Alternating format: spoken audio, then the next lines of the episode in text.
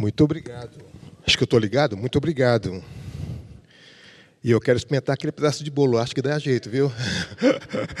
Eu fiquei empolgado com o negócio ali. Que bom, que bom que já começamos amanhã de uma maneira sensacional, Deus falando ao nosso coração. Tiago foi muito oportuno, muito preciso, tocou naquilo que é o mais fundamental. Nada como uma família aos pés de Jesus, é ou não é? Muito obrigado, Tiago, muito obrigado. Vamos entesourar no nosso coração essas coisas. Depois você vai ter um tempo para caminhar e refletir, voltar nesses as pontos que foram mencionados e, e perguntar para o Senhor: Senhor, de tudo que foi dito, qual é a palavra para mim hoje? Aqui, o que eu devo fazer? Muito obrigado pela oportunidade de voltar aqui, estar com vocês nesse encontro Target. Eu, eu, eu, considero o target como um ajuste de dial, né? Como a gente está dirigindo na estrada, ouvindo uma música no rádio, quando a gente muda de estrada, de pista ou de uma cidade para outra, às vezes o rádio sai da frequência e a gente tem que ir lá ajustar o dial novamente para poder continuar ouvindo uma boa música, né? Entra umas músicas muito estranhas assim, muito...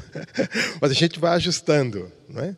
Então o target é essa oportunidade que a gente tem de, de ao longo do ano ajustar o nosso dial para entrar em sintonia com Deus, entrar em sintonia com o coração de Deus e, e, e, mudar a nossa prática, mudar a nossa conduta, a nossa forma de pensar, a nossa forma de agir. Então, graças a Deus pela iniciativa da, da igreja de promover um espaço como esse, permitindo que muitos de nós e atra outros através de nós tenhamos nosso coração sintonizado com aquilo que Deus está fazendo, deseja fazer e pode fazer em nós e por meio de nós, né? Amém. Muito bem, o tema que me deram é um tema fácil, como sempre me dão temas fáceis, né?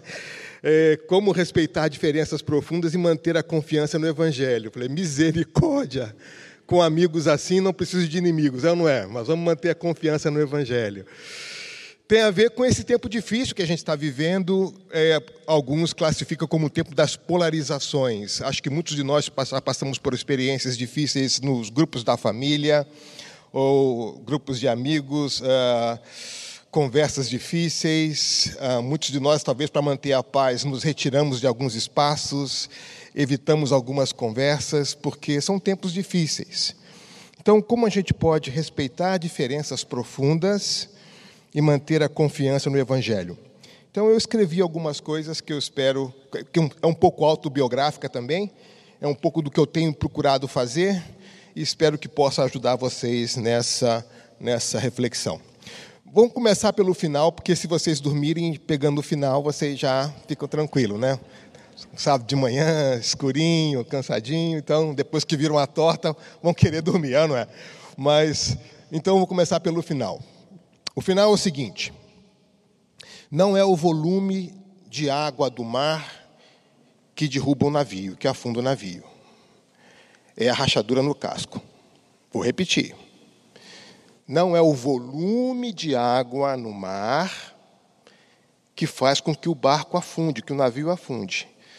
É a rachadura no casco. São as fragilidades no casco que faz com que essa água entre e aí o final a gente já conhece nós fomos surpreendidos de alguma forma por esse ambiente polarizado, golpeados por esse ambiente polarizado, e a gente tem que se perguntar então, nesse mar revolto, quais são as rachaduras possíveis que tem ah, trazido para dentro do nosso entorno, para dentro do nosso contexto, ah, os efeitos dessa polarização e tem criado traumas em relações e situações difíceis. A primeira rachadura que eu gostaria de mencionar tem a ver com a identidade do cristão. A Bíblia diz que nós somos inseridos no mundo, mas não assemelhados ao mundo, não é isso? A gente é sal e é luz. Então nós estamos inseridos, mas não somos assemelhados. Nós estamos inseridos, mas a marca da nossa presença é a distinção. Porque de alguma forma nós somos sal no meio daquilo que não tem sabor e luz no meio daquilo que é trevas. Então a presença do cristão, ela é marcada por essa distinção, inserido, mas não assemelhado. Portanto, em nenhuma sociedade, em nenhuma etapa da história, cristãos se sentirão plenamente confortáveis. Sempre a nossa relação vai ser uma relação de tensão. Então, eu costumo brincar com as pessoas dizendo assim: se você é fiel a Deus no pouco problema, não se preocupe, Deus vai te colocar sobre muito problema. E isso é bênção, porque a nossa presença é marcada pela distinção. Inseridos, nós não estamos fora da história, nós estamos inseridos, mas não assemelhados. Contextualização não é assemelhação, não é tomar a forma de, não é? a distinção. Portanto, não esperem situações fáceis, porque sempre será uma situação tensa. Uma segunda rachadura importante tem a ver com a história, que tem a ver com essa relação de igreja e poder. Tem a ver com, com a maneira como, no passar da história, a igreja vai secularizando algumas das suas práticas e compreensões, e isso traz para dentro da igreja uma contaminação perigosa. Sabe, ao longo da história, sempre há a sedução por parte da igreja de querer converter o poder, porque considera que o poder convertido é útil para a sua missão. Mas o, o fato histórico é que toda vez que a igreja tenta converter o poder, ela acaba sendo convertido por ela, por ele. O efeito é o inverso. E essa inversão é, traz um trauma importante. A gente seculariza a nossa compreensão da vida e da missão. Não é o poder secularizado que é importante para a missão. O poder que nós precisamos para a missão é aquele prometido pela Escritura. Vocês vão receber poder para ser testemunhas. Os discípulos mesmo perguntaram naquele momento: Ah, então chegou o tempo de restaurar Israel? Não, vocês não entenderam. O poder que vocês vão receber é para ser testemunha, outro tipo de poder. Portanto, a igreja nunca deve ser, nunca deveria ser e não pode ser correia de transmissão de projetos de poder. A igreja não pode ser, não deve ser correia de transmissão de modelos ideologizados. A igreja não pode ser e não deve ser correia de transmissão de modelos idealizados dos construtores urbanos. Não é o mundo que vai pautar a igreja. E é importante a gente perceber que a cruz exige a conversão do poder dominação em poder serviço. A cruz demanda isso. Então, identidade, a história e uma outra rachadura que nós temos tem a ver com a nossa visão. Gente, como igreja, a nossa causa é o Evangelho. O nosso caminho é o caminho de paz.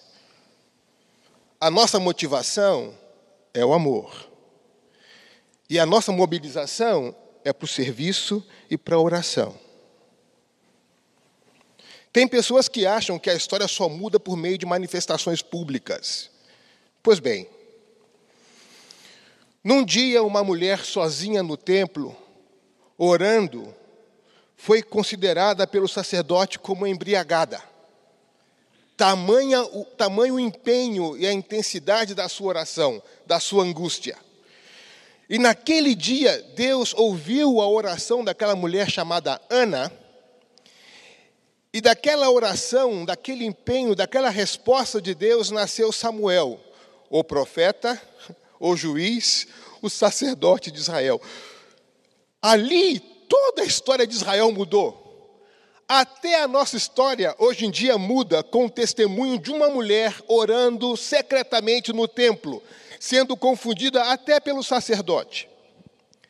Então, nós cremos e seguimos um Deus que transforma mulheres estéreis em mães de uma nação. Tem um colega que corre comigo, judeu, ateu. Eu digo para ele: eu tenho que te converter ao judaísmo para depois te apresentar a Jesus, porque é um, é um caso sério. Mas eu digo para ele: toda vez que eu te vejo, eu dou glória a Deus.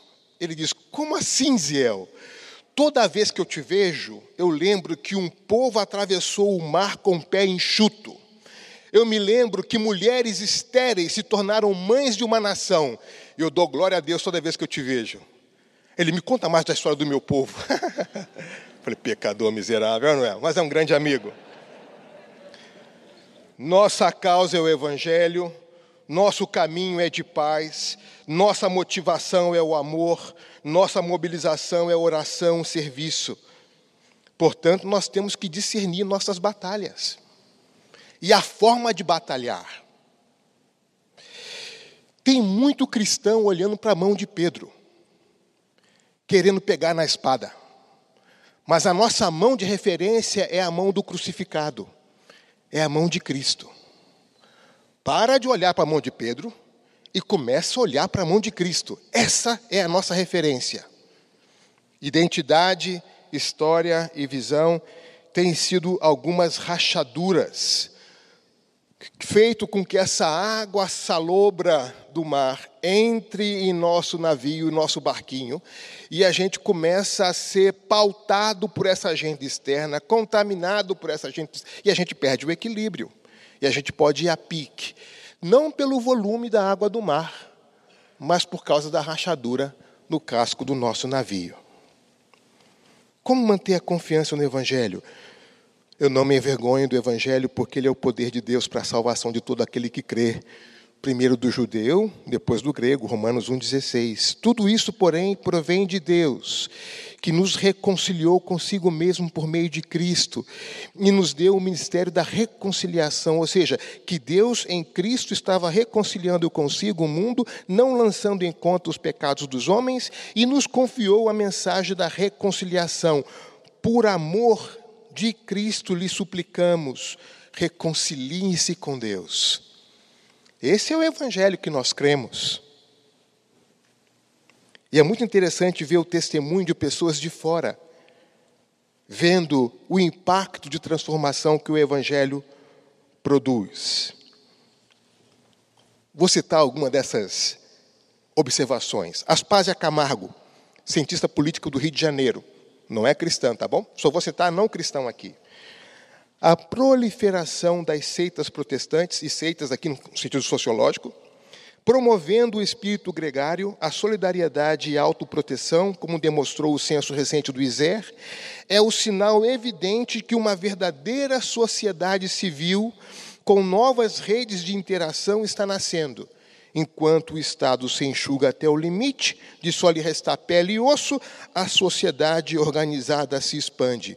De fora, pessoas vendo no crescimento do Evangelho, no crescimento dos evangélicos, o surgimento de uma verdadeira sociedade civil. Olha o aporte público, o aporte cultural do crescimento da igreja. Vou citar aqui outras pessoas. Rubens César Fernandes. O crescimento evangélico é marcado pelas seguintes características: ele é rápido, com a média de um novo templo por dia, é uma opção dos pobres, quanto mais carente a região, mais templos evangélicos tem per capita, e nacional. Olha o segmento que a igreja está mobilizando e de que forma a igreja está fazendo isso poder do Evangelho. Cecília Maris, ela diz: o pentecostalismo tem sido eficiente a auxiliar os indivíduos no enfrentamento da pobreza, restabelecendo a dignidade pessoal, rompendo o sentimento de impotência, criando uma rede de apoio mútuo. Antropóloga do Rio de Janeiro, da UERJ. Eu morava na Inglaterra nessa época e entrou na televisão, na, BBC, uma reportagem. Estamos falando do Rio de Janeiro. Eu falei, opa, minha cidade. Do Morro da Dona Marta. Eu falei, conheço a área.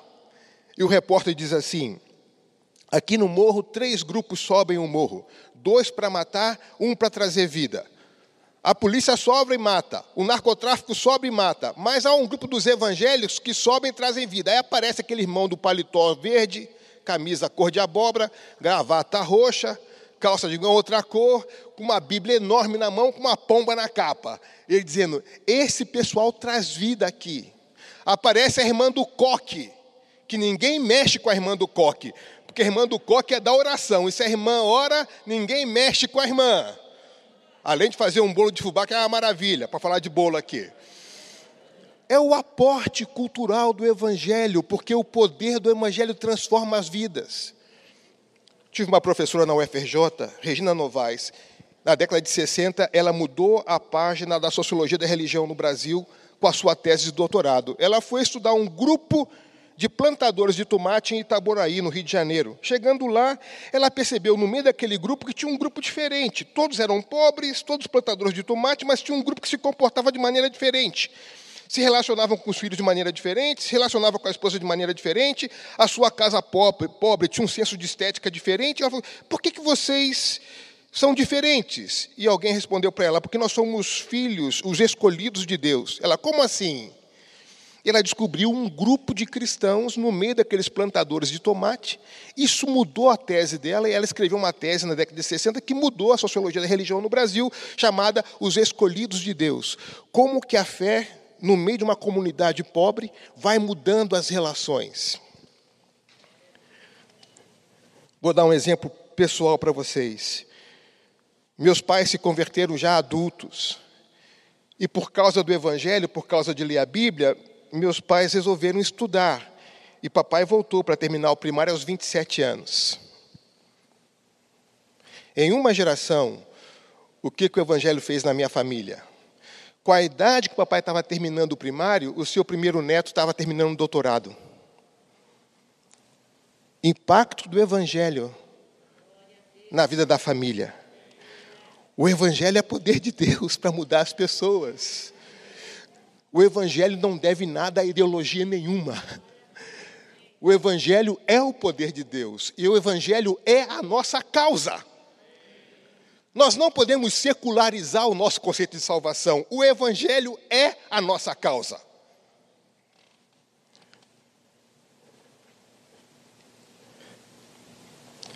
A pergunta e o desafio é que, à medida que a igreja vai crescendo, ocupando mais espaço, a gente tem que se perguntar o que é que está crescendo, crescendo, em que direção está crescendo, que tipo de coisa está crescendo. Nem todo crescimento é bom, né, gente? Barriga cresce, mas também, se não for gravidez, não é bom, é ou não é? Inflação cresce, se não for, não é bom. Né? Então, lembra de Jesus com a, a, a figueira? De longe ele vê, parecia que tinha frutos. Ele chega perto, não encontra frutos. Então, aquele, experiência da figueira é a chave hermenêutica para entender o texto seguinte. De longe, Jesus vê o templo, muita movimentação. Quando ele se aproxima do templo, o que, que ele encontra? Transformaram a casa de oração em covil de ladrões. Então a pergunta é: é inevitável o crescimento da igreja evangélica? De longe o que a gente vê, de perto o que a gente encontra? De longe o que a gente vê, de perto o que a gente encontra. E aqui nós temos então o aporte de um querido amigo, também não cristão, professor aqui da USP, Ricardo Mariano, ele diz assim: polêmico quanto às suas possibilidades e implicações, o crescimento evangélico é uma realidade e, segundo o que ele estudou, o futuro do crescimento evangélico aponta em três direções: maior flexibilização, ajustamento e assimilação. Ou Olha as rachaduras aqui. Ele vai crescendo, vai se flexibilizando, vai se ajustando, vai assimilando, se torna mais parecido ao seu entorno do que a Cristo. Essa é a tensão das sete cartas, com exceção de duas do Apocalipse. A igreja tem uma autopercepção de si, o Espírito vem e diz: uhum, eu ando no meio de vocês, e tenho contra vocês o seguinte: isso, isso, isso. Você se acha poderosa, se acha suficiente, pois eu digo que você é pobre, miserável e nu.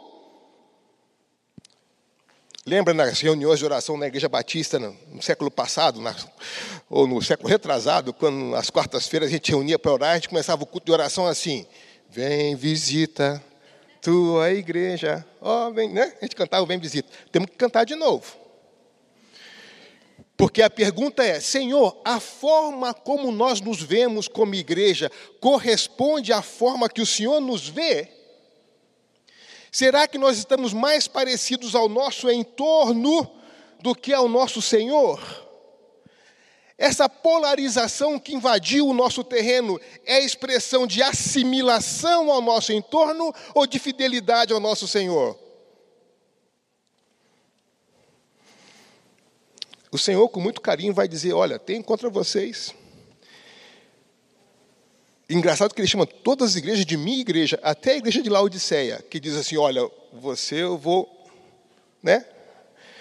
Mas para a igreja que está mais indiferente, ele, ele promete a maior intimidade. Se você abrir a porta, Laodiceia, eu vou ceiar com você. Além disso, temos um outro problema na assemelhação ao nosso entorno. O Eugene Peterson descreveu esse problema como trindade substituta. Ele diz que nós acabamos abrindo mão da trindade, Deus Pai, Filho e Espírito Santo, e adotamos como critério para entender a fé cristã e a vida a trindade substituta, que é formada pelos meus santos desejos, minhas santas necessidades e os meus santos sentimentos.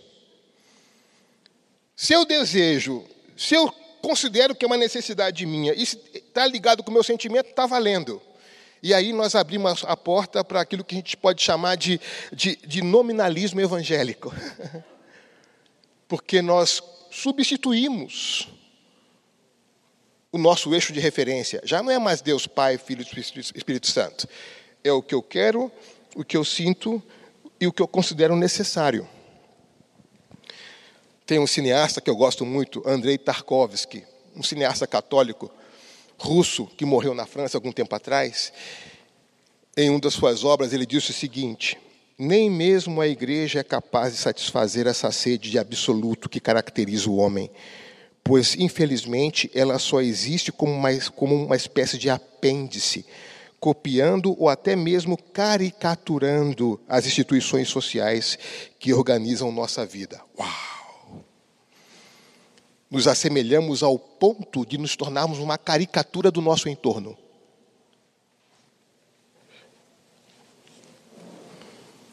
Então nós precisamos avaliar o nosso crescimento, né? O que, que significa crescer? O que, que está crescendo? Em que direção está crescendo? Que projeto de obediência missionária esse crescimento revela? Qual é o aporte cultural desse evangelho? Jesus, quando inicia seu ministério, ele inicia, inicia com uma mensagem: arrependam-se, o reino de Deus está próximo. Eu falei para vocês, né? Inseridos, mas não assemelhados. Por que não assemelhados? Porque o Evangelho nos trouxe a uma vida onde há um outro rei, há um outro reino e há uma outra forma de viver. O Sermão do Monte expressa muito bem isso. O Evangelho de Jesus, o verdadeiro Evangelho, colocou o mundo de patas para cima, de pernas para o ar. Aquilo que nós consideramos normal, o Evangelho e o anúncio de Jesus diz assim: isso aí é o anti-reino. O reino é isso, e inverteu tudo. Outra lógica. Quando se anuncia, é muito interessante, os evangelistas usam a palavra evangelho para para explicar a mensagem de Jesus, a boas novas. Mas evangelho, até aquele momento, era uma palavra para poder comunicar o edito do imperador, o edito do rei. Então, o imperador no trono comunicava algo ao mundo. E isso que o, que o imperador comunicava ao mundo era chamado de evangelho. Mas os evangelistas dizem: agora chegou o verdadeiro rei. Isso é evangelho. Essas são as boas novas, que coloca o reino desse mundo invertido de pata para cima, de perna para o ar, porque o reino de Deus é a lógica. Há um outro rei, há um outro reino, há uma outra forma de viver. Por essa razão que nós nunca nos sentimos cômodos onde estamos, porque nós não caminhamos com os mesmos paradigmas. Nós não somos pautados pelas mesmas coisas, porque nós temos um outro rei, um outro reino, uma outra forma de viver. Temos um caráter cristão, a piedade cristã, a justiça cristã, a influência do cristão no mundo, a ambição do cristão no mundo, o tipo de relacionamento que os cristãos têm. Azemiro Hoffman, de uma maneira brilhante, ele diz assim: a igreja, agraciada com as primícias da nova criação, tem a responsabilidade de protagonizar a experiência evangélica de ser uma nova criatura no âmbito pessoal e comunitário e cidadino, colocando-se a serviço dos projetos de vida. Não basta a igreja estar presente na cidade, ela é depositária do testemunho da restauração da humanidade recriada em Cristo. Quando as pessoas entram aqui, elas têm que perceber que existe um outro rei, um outro reino e uma outra forma de viver. É como se você fosse para a embaixada da Cochinchina e chegasse na embaixada da Cochinchina para pegar o seu visto e você percebesse assim: nossa, que idioma é esse que eles falam? Que quadro é esse? Que música é essa? Porque a Conchinchina tem os seus valores, tem os seus idiomas, tem a sua forma de viver. E como você brasileiro vai pegar um visto na embaixada para visitar a Conchinchina, descubra assim: nossa, tem um outro lugar aqui, uma outra forma de pensar, uma outra forma de articular, uma outra forma de viver. Quando as pessoas passam por aquela porta, dizem assim: que povo é esse? Que forma é essa de se relacionar? Por que, que eles têm esse interesse? Por que, que falam assim? Por que, que agem assim?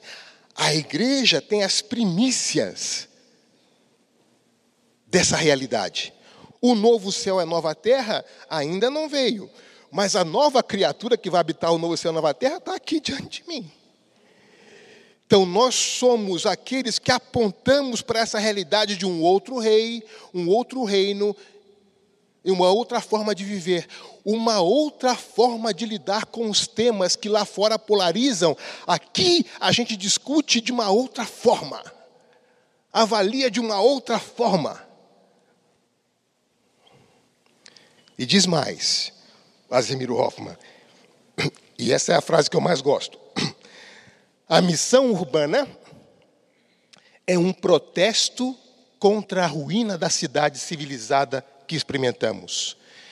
Ela busca uma visão espiritual capaz de abranger todo o conselho de Deus, contextualizado ao caos urbano. A missão urbana. Ah, muito obrigado. Que joia, obrigado. Puxa, depois eu pego. A missão urbana é um protesto. Vivemos numa cultura de morte. E o o reino, o evangelho, quando chega, ele protesta contra essa cultura de morte. Tudo que o pecado toca, ele mata. Mas tudo aquilo que é transformado pelo evangelho traz vida. Às vezes chega um casal para conversar comigo na igreja, pastor, não dá mais. Nossa relação acabou. Vocês vieram para o lugar certo. Por quê, pastor? Meu negócio aqui é trabalhar com morto. Ressurreição é comigo mesmo. Deixa aqui. O lance aqui é ressurreição. Morreu? Pode trazer. Enterra não. A gente vai trabalhar com esse morto aqui. Às vezes eu ajudo a matar também. Mas enfim, mas a... o importante é lembrar disso. O Evangelho é um protesto contra a cultura de morte. Tudo aquilo que o Evangelho toca, ele traz vida. Ele traz vida.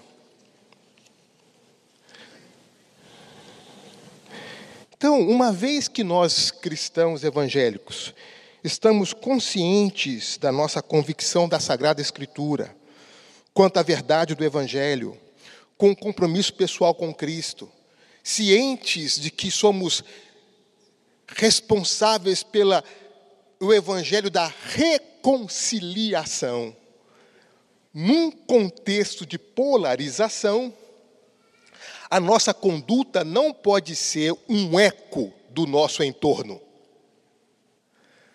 O nosso jeito de pensar e agir não pode ser um eco do mal. E duas coisas importantes para a gente. Primeira coisa é a abertura para o diálogo. O diálogo cristão e honesto, ele permite uma relação de autenticidade, porque ele valoriza as, as relações pessoais. O diálogo humilde aumenta o respeito mútuo, permitindo verificar a discordância, a perspectiva cristã, ouvir atentamente. Um diálogo permite uma relação de integridade. Ouvir desfaz falsas imagens em relação aos outros. Nos permite conhecer as pessoas realmente.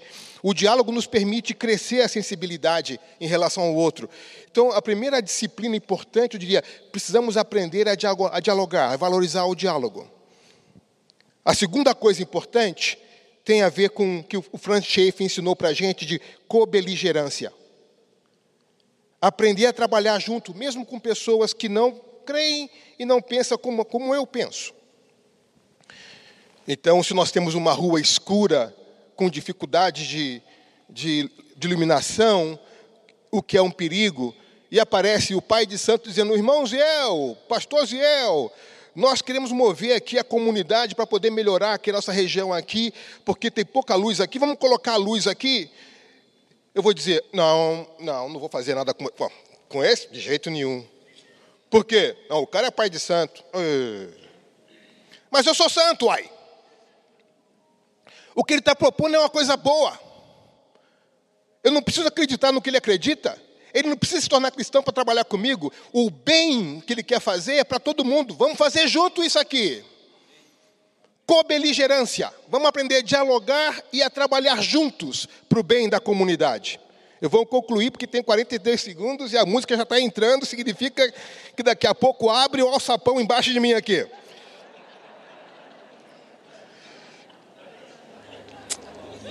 Deixa eu concluir.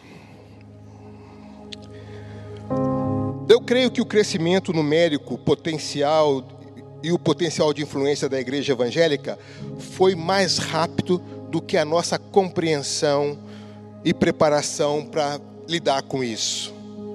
Foi muito rápido o processo.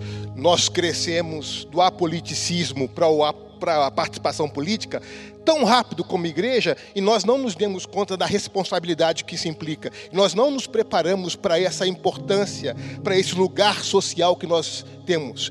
E aí, porque nós nos preparamos, acabamos adotando a lógica do nosso entorno. Minha mãe sempre dizia: se vai jantar com capeta, leva uma colher grande, porque ele vai te engolir. Nós entramos nessa bagaça, bagaça no grego profundo é problema.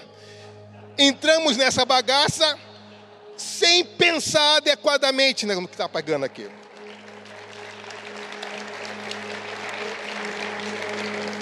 Posso ter dois minutos de misericórdia? Dois minutinhos? Pode ser? Dois minutinhos. Na bagaça. Eu estava em Brasília trabalhando com um pesquisador na época da tese, e aí chegou um pastor no hotel lá, sabia que a gente trabalhava com evangélicos e tal. Falou: É, nós vamos eleger três vereadores na nossa cidade. Eu perguntei, é mesmo? E como assim? É porque nós temos um número grande de pessoas, podemos eleger vereadores. Eu falei, qual é o projeto da igreja para a cidade? Não, o problema é o seguinte: nós construímos vários templos ilegais sem habites. Com três vereadores a gente resolve o problema. Eu falei, ô louco, vocês não estão elegendo vereador, estão elegendo despachante de igreja. Não é desse jeito que a gente se aproxima desse espaço. Então, nós crescemos mais rápido do que entendemos a importância do nosso crescimento. É aquele adolescente que dá aquele espigão e fala fino com a mãe. Ô oh, mãe, e é enorme, um homem enorme.